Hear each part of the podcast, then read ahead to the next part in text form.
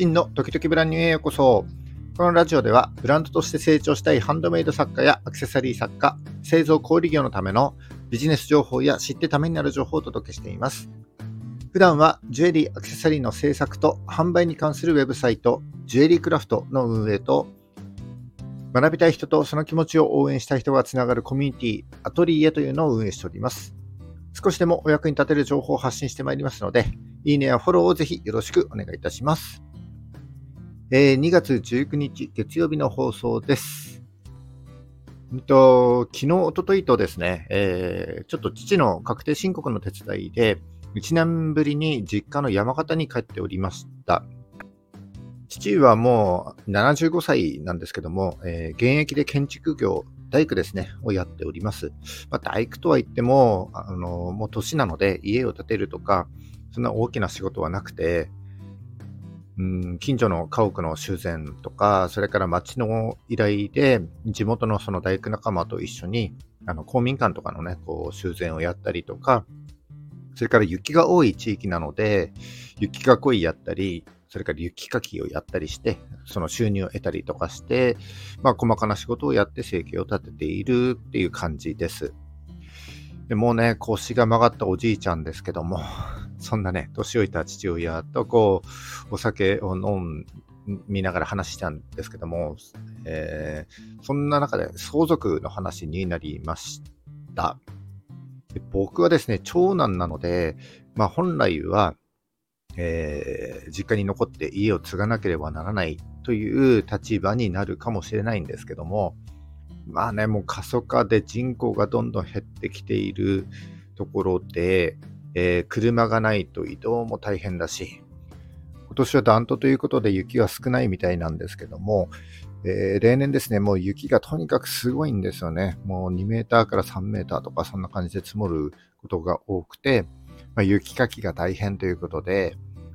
僕はもう18歳で高校卒業した後に実家をね、出てきちゃって、ここ仙台にずっと住んでるわけです。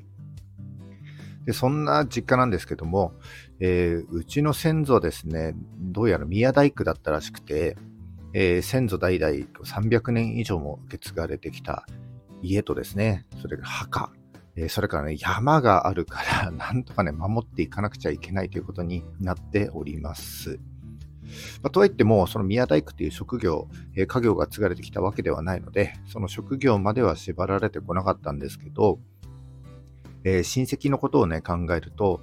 まあ、皆さんのルーツが僕の実家にあるということになるので、まあ、ちょっとね、どうしたものかと頭が痛い問題でございます。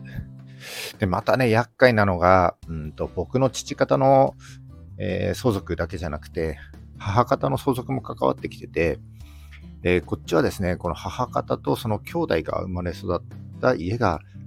その昔あったんですけど、もうね、誰も住まなくなったので、数年前に取り壊しちゃったんですよね。だからもう何にもない原野を えー、相続しなければいけないということで、